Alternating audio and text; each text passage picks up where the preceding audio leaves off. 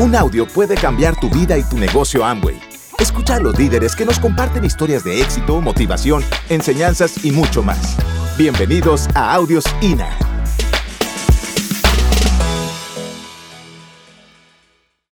A ti cuando las cosas te pasan y no pasan como quieres, estás siendo preparado para tener las organizaciones gigantes que Dios tiene puestos para ti, pero te tienes que preparar. No tienes que tener miedo de lo que te está sucediendo. Es normal, es el camino normal.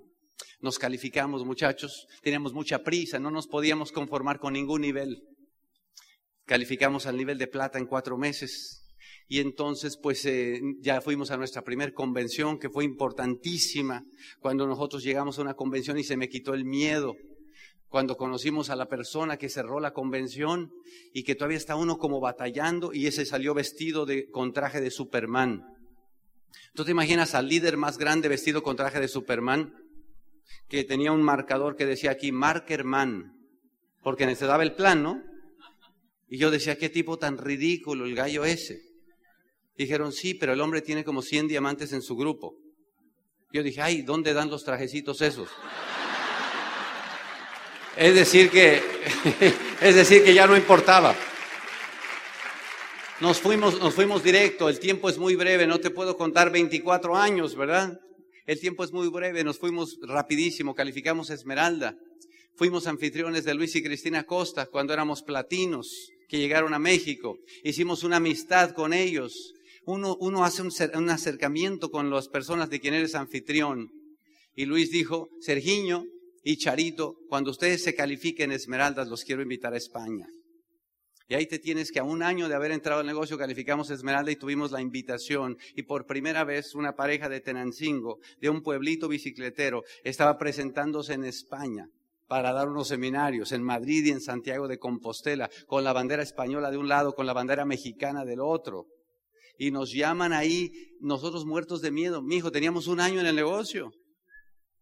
Charo se pone a llorar antes de subir al escenario. Digo, mi hija, no es momento de llorar, la gente pagó una taquilla para vernos aquí. Es más, la gente cree que sabemos algo, le dije, hay que salir ahí. Ha sido todo tan rápido. Nos calificamos diamante, nos calificamos diamante en 29 meses desde que entramos al negocio. Por ingenuos, porque éramos como Forrest Gump. Esos fuimos nosotros. Nos creímos todo lo que decían los audios, todo lo que les creían la gente, todo lo que recomendaban, lo hacíamos todo. No nos dejamos amedrentar por las cosas, nos mantuvimos adelante. Se nos caía grupo, lo volvíamos a hacer, calificamos el diamante. Cuando calificamos el diamante urgía pagar, empezamos a ganar ingreso de diamante, dijimos, Dios mío, cuánto dinero, y empezamos a pagar las deudas. Nos tomamos más de cinco años al ingreso full de diamante para pagar las deudas ganar full de diamante y solo para pagar. Un día pagamos todo. Ay, qué rico. Y sobró el dinero. Dijimos, ¿qué hace la gente cuando sobra dinero? No teníamos ni idea. Nadie nos había dicho inteligencia de nada, financiera de nada. Yo sabía inteligencia de hacer surcos y de ese tipo de sabía yo nada más. Y entonces pues hicimos el tema de gastar, gastar, gastar. Se siente resabroso. Ahora ya hay muchas, ya hay muchas inteligencias, ¿verdad? Pero bueno. Así que un día pues dijimos, ¿qué tal construir el negocio en Estados Unidos? Y entonces eh, el negocio nuestro estaba creciendo, teníamos negocio aquí en Latinoamérica. Los diamantes de México estaban empezando a surgir. Acuérdate, fuimos los primeros diamantes. Mucho, le estoy platicando una historia, le estoy platicando una historia. Oye, escucha esto hasta donde te he platicado, todavía no habían entrado la mayoría de los diamantes. Todavía no había entrado Vlad y todavía no, ¿te imaginas? Te estoy contando una historia del tiempo de la prehistoria, ¿no? Increíble. Y entonces, pues bueno, un día nos vamos a vivir a Estados Unidos en el 99. En el 99 nos vamos a finales, 2000 empezando, 2000, perdón, 2000 dice Charo, ella siempre se acuerda. Y entonces llegamos a, a Ciudad de Chicago íbamos a vivir en Chicago para que mis hijos aprendieran inglés, desde ahí hacer el negocio ida y vuelta y todo eso. Apenas teníamos cuatro años ya cobrando como diamante, porque los pasados habían sido de pagadera, ¿no? Y entonces llegamos allá y entonces listo, ¿qué hacemos? Pues mientras aquí viajamos a México, el negocio aquí, el negocio allá, no contábamos con el accidente de las Torres Gemelas. En el 2001, accidente de Torres Gemelas, cierran las fronteras y no permiten salir a los que teníamos trámite de extranjería. Y nos quedamos encerraditos en Estados Unidos.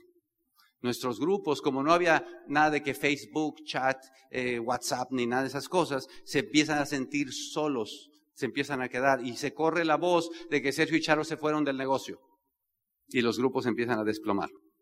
Y nosotros vimos desde allá, en llamadas y en todo con México, cómo nuestro negocio diamante empezó a irse de diamante a platino y se nos cayó todo el diamante. Y estando en Estados Unidos dijimos, ¿y ahora qué hacemos? Lo único que sabemos hacer, volvamos a hacer el negocio. Ahí tienes a Sergio Charo contactando en los aeropuertos, contactando en donde se pudiera para poder hacer el negocio allá en lo que estábamos, mientras la gente acá no tenía ni idea, mientras los grupos no tenían ni idea, mientras nuestra gente de acá decía, se fueron los uplines, pues vayámonos a hacer otra cosa, o vayámonos con quien sea. Y así sucedió. Y entonces, ¿qué pasó? Que nosotros en los siguientes tres años en Estados Unidos calificamos el diamante otra vez. Y esa fue la segunda vez que hicimos el diamante. Y, se siente re bonito. Doble sensación de calificación de diamante. Siente bonito, ¿no? Y empezamos a cobrar allá de diamante y fue muy bonito y todos nuestros hijos, todo bien. Y finalmente pudimos tener el permiso de regresar a México. Uy, tú no sabes el día que dijeron, ya, visa para que puedan regresar. Oh, Dios mío, yo sentía que éramos como el Papa cuando llega ahí, pisa la tierra. Porque como te dije antes, no hay más mexicano que el que vive fuera de su tierra. Así simplemente es. Cuando vives allá, cualquier música, cualquier olor, cualquier cosa, Dios mío, te jala tanto, ¿no? Y nosotros pues llegar acá finalmente, Charo, pues triste porque no habíamos podido ver el nacimiento de la nieta, todo ese tipo de cosas. Así que llegamos acá, abrazamos a todos y dijimos, ahora sí, el grupo de Sergio y Charo del negocio del diamante, salgan todos. Tocamos ahí el cuerno y salieron como tres de un árbol, tres de, o sea, parecía que había pasado el tsunami ahí, ¡pum! Nadie. Nadie. Éramos platinos. ¿Cómo te parece? Pero ¿sabes qué? No importaba porque como éramos diamantes en Estados Unidos, pues éramos diamantes anyway. Pero ¿qué crees? Que todos los diamantes de Latinoamérica habían crecido como nuestros alumnos. Y todos nos mencionaban en sus audios. Y todos decían los diamantes y los diamantes y, aprendimos y mis mentores y el perro y contactar es fácil y ta, ta, ta, ta. Y no nos veían en los clubes de diamantes de Latinoamérica. Y eso es otra deuda, pero esa es una deuda de honor. Y dije a Charo, nos volvemos a aventar el diamante, ¿cómo te parece? Y en los siguientes tres años nos calificamos diamante otra vez en México. ¿Cómo te parece? Y esa fue la tercera vez que hicimos el diamante. Está re padre. Está divertido. Entonces hemos hecho tres veces el diamante. No me digas que no la puede ser ni una. ¿Ok? Se puede. A lo mejor eres demasiado inteligente, a lo mejor lo estás cuestionando demasiado, a lo mejor quieres encontrar el truco. Haz lo que hicimos nosotros, ponte en actitud de Forrest Gump. Créetela toda. Porque si no te la crees es muy caro no creértela. ¿Cuántos años llevas ya sin creértela? Te ha salido muy caro, ¿no? Entonces, bueno, pues así fue como calificamos el tercer diamante. Ya nos sentimos bien en Praga. Los diamantes de Latinoamérica nos hicieron un pequeño homenaje porque les dio gusto vernos a nosotros nuevamente entrando al club de diamantes al que debíamos pertenecer. Qué lindo, ¿no? Entonces ahora somos como los tíos abuelos de todos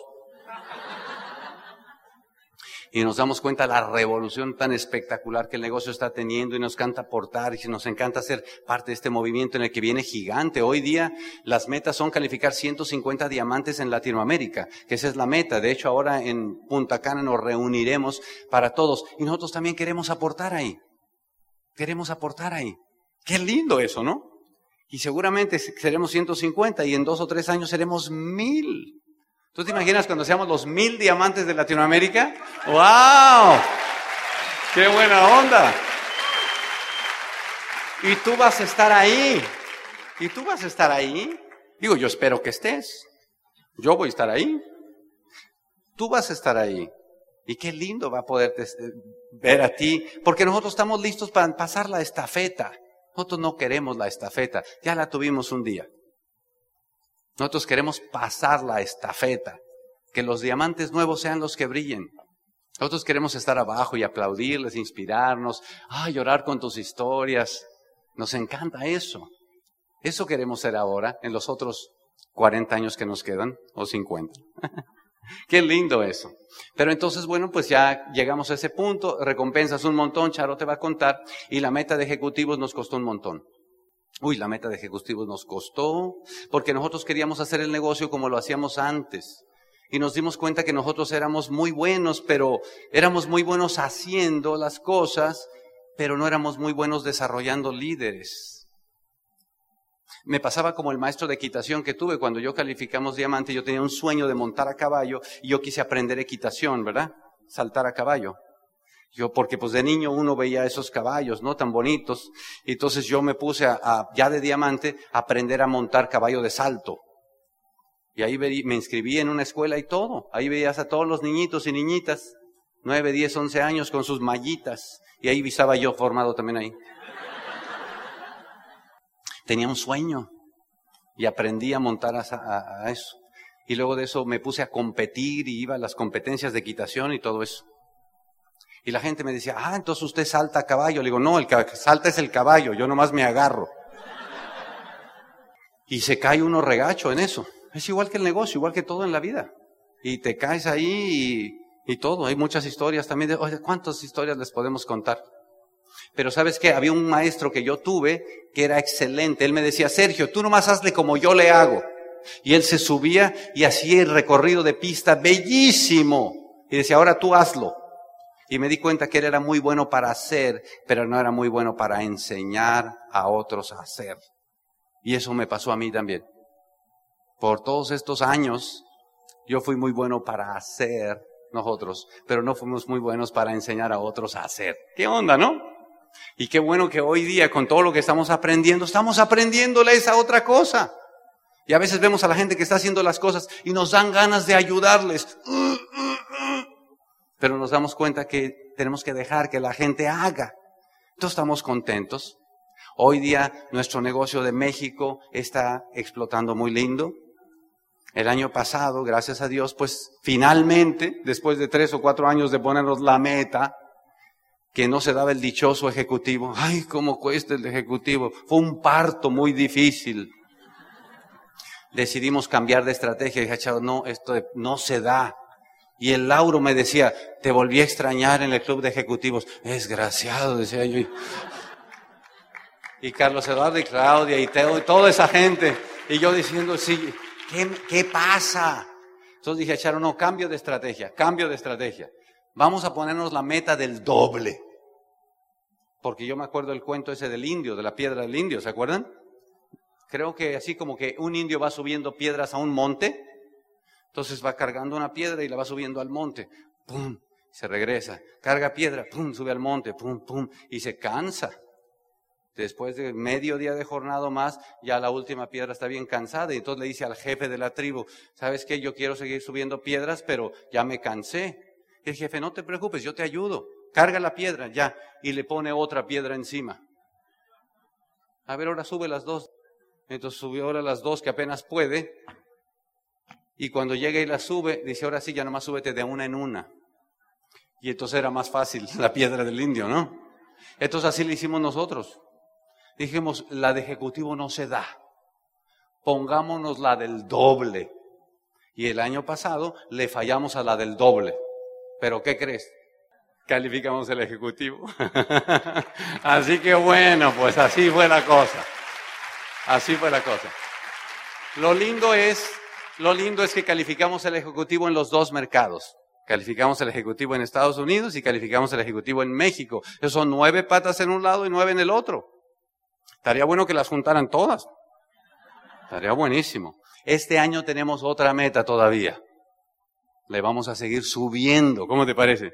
Hay que subirle, pues total, ¿no? Ya me gustó. Y lo que nos prendió en esta última parte del negocio fue la integrada de nuestros hijos al negocio. Llega un momento en que si el perro se hace chiquito o si se domestica, ya no tienes pila para seguir corriendo. Yo veo mucha gente que ya hace rato que debía ser diamante y todavía no son, porque han dejado amastrar al perro ese. Esa es la verdad. No me quieras echar otra historia, esa es la verdad. Y donde el perro nuestro volvió a prenderse fue cuando mis hijos entraron al negocio. Por años habíamos estado esperando, como todo buen amboyano, estás esperando el día que tus hijos quieran entrar al negocio. Y entraron mis hijos al negocio y en el año pasado, eh, en la libre empresa en la que iba a subir José Bobadilla, de nuevo Corona, nos lo llevamos a los hijos a Colombia. Y ellos vieron un lugar, un estadio lleno, 14 mil personas, un reconocimiento histórico, gente ahí puño de diamantes por todos lados y vieron dos familias que estaban diciendo qué lindo era calificar diamante en familia. Y entonces mis hijos se reunieron y dijeron, ya sé cuál es el sueño de mis papás. Y ellos entre ellos conspiraron y hablaron. Y nos dijeron, siéntense papás, porque queremos decirles que hemos llegado a un acuerdo nosotros. Sabemos que el sueño de ustedes es un día que vernos a nosotros como diamantes. Y queremos que sepan que vamos a trabajar para hacerles su sueño realidad. ¿Cómo te parece eso? ¿Ah? Qué lindo, ¿no? No, no, no. Pues ya. Eso ya encendió el turbo y el cohete. Entonces hoy día estamos en un momento tan hermoso de nuestra vida. Nunca nos quejamos de todo lo que nos pasa. Dios es el que sabe. Nunca. Si te llegamos a contar por la que hemos pasado, te quedas llorando en el piso. Pero ¿para qué contamos eso? Mejor riámonos todos y seamos agradecidos por lo que tenemos hoy día, por la bendición de la salud, de estar vivos, de la familia, de la oportunidad, de lo que viene. Gracias por escucharnos. Te esperamos en el siguiente Audio INA.